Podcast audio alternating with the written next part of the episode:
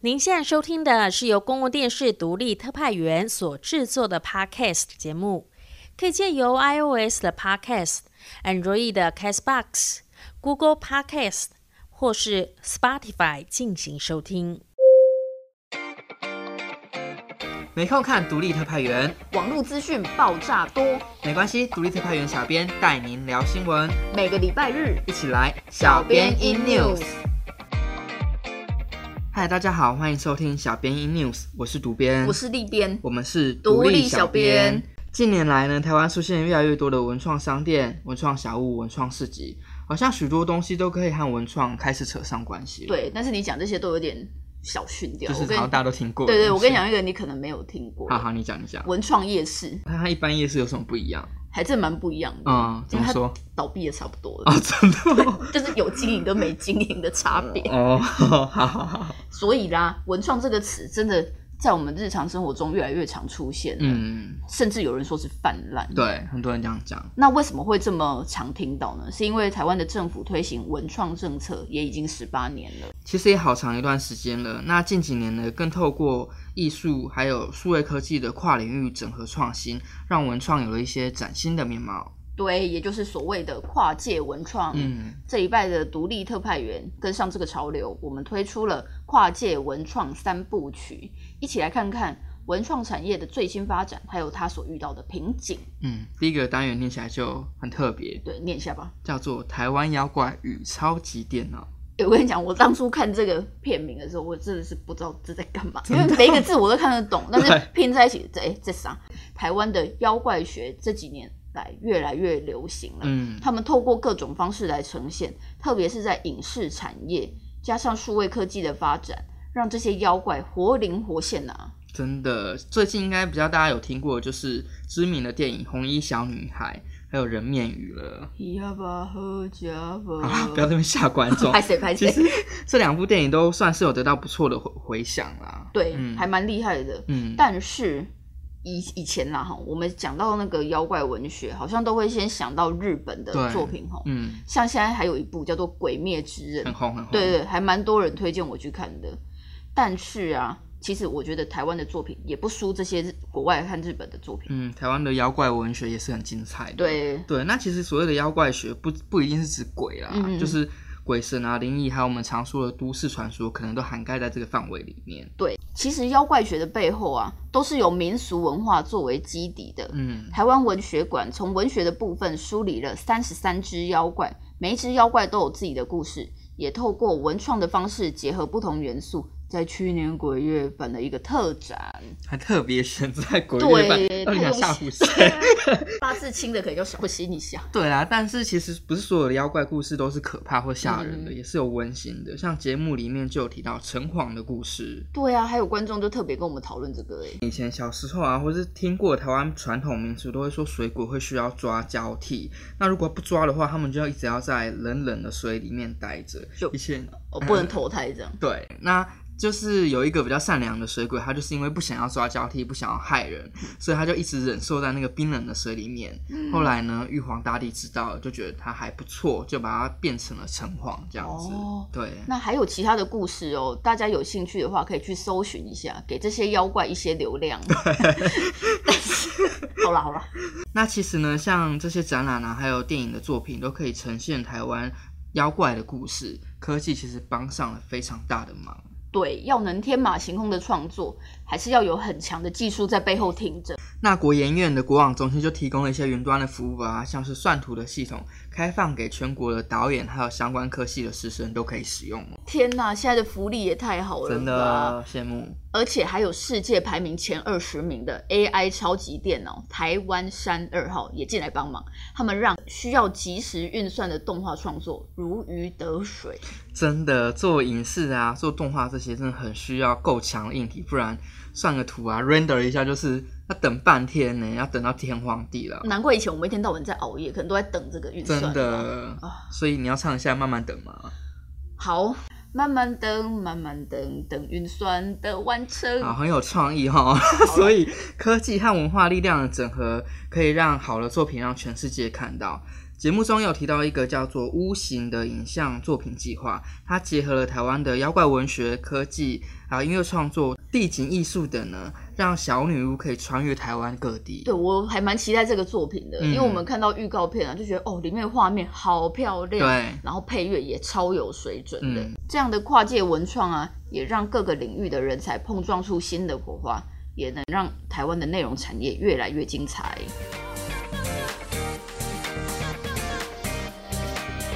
讲完妖怪，我们现在来讲神秘的纸扎文化。那我们比较有印象的纸扎作品，都是在丧葬仪式中火化给亲人的那些东西。但其实不是只有丧葬仪式中啦，呃，在民俗庆典中，纸扎也是蛮常被运用到的东西。嗯，那我们这次节目有跟大家介绍什么比较特殊的东西吗其？实只要你想得到的，通通有。是哦对，像是别墅家具啊、三 C 产品啊，还有时尚精品，一应俱全，要什么有 什么，哎、所以现在在购物吗？搞得像购物台一样。哎、嗯对可是我突然想到、诶嘿我有你讲朋友很爱时尚精品，我突然知道我以后可能可以送他什么。对，有机会的话可以送给他一下。 他可能在听哎、好，没关系啦。那现在呢，更有年轻人让纸扎艺术结合了文创，甚至还登上了巴黎的博物馆，在里面办展览，让全世界人都看得到。哇塞，走出台湾，哦好对骄傲真的哦是！扬名国际。但我觉得这个展览为什么会这么受欢迎？嗯因为听说还被选为十大必看。我觉得可能是因为西方国家没有这样的文化，他嗯们看完展览的人都还蛮印象深刻的。因为很多外国人都对台湾人死后世界的想象很有兴趣耶，他们觉得我们烧礼物给往生者是一种充满祝福的方法。对啊，其实每个地区对于灵魂啊、死亡啊这些文化都不太一样，所以他们一定会觉得很特别。那这些纸扎艺术也再一次说明了一件事情，就是越在地越国际啦，对，其实这样的传统工艺原本几乎要有点夕阳产业，嗯，还好有年轻人愿意接棒哎、跨界转型才创造出新的样貌。嗯，节目中就有一对继承家业的姐弟，他们各自用自己的专长，让纸扎创作有了新生命，也让差点歇业的家业重新可以再出发。我们来介绍一下他们姐弟做了什么事好，你情。讲一讲。好好好，弟弟张徐展将纸扎创作转化成当代艺术，并制作成影像作品。道具布景、分镜、脚本、植偶制作都一手包办，有够厉害，甚至还入围了金马奖最佳动画短超片。强！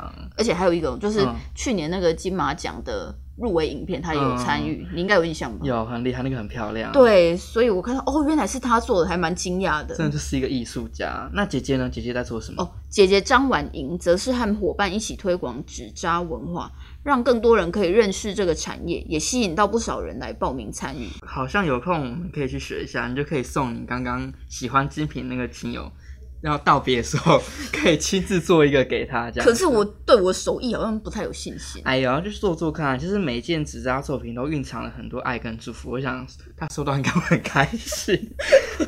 好了，我真的对他有很多爱与祝福。对不要打我。好，我相信这些爱与祝福都会在火化的那一刻完全升华，他也会收得到。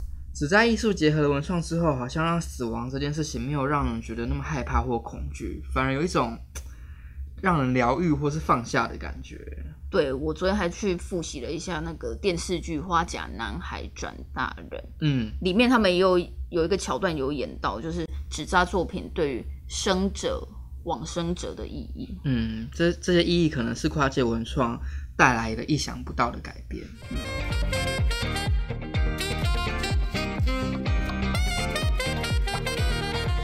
最后呢，提到文创，不得不提的就是文创园区域。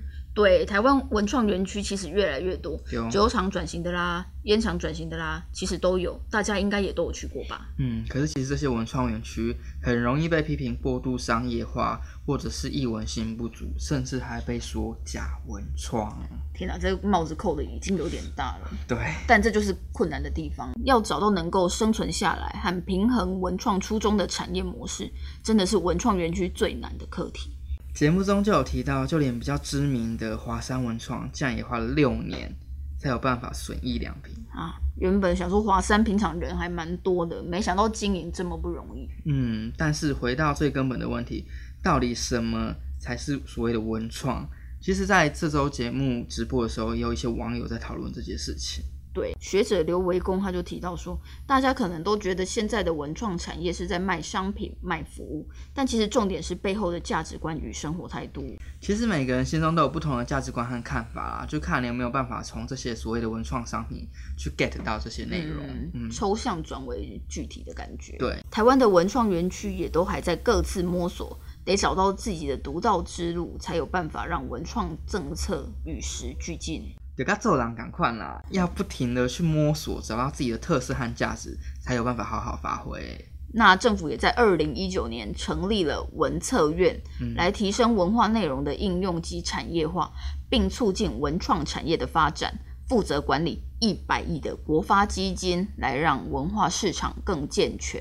一百亿是一笔超大的数目，那希望这样子的益助呢，是真的对这些产业有帮助的。对我希望，如果好好运用的话，台湾的文化市场啊产业应该都可以再更上一层楼吧。嗯，那其实文创也一直在转型嘛，现在正透过跨界合作，创造出新的产业的样貌，还有新的能量。那政府、创作者还有这些平台，未来如何携手合作，就是关键了。，对，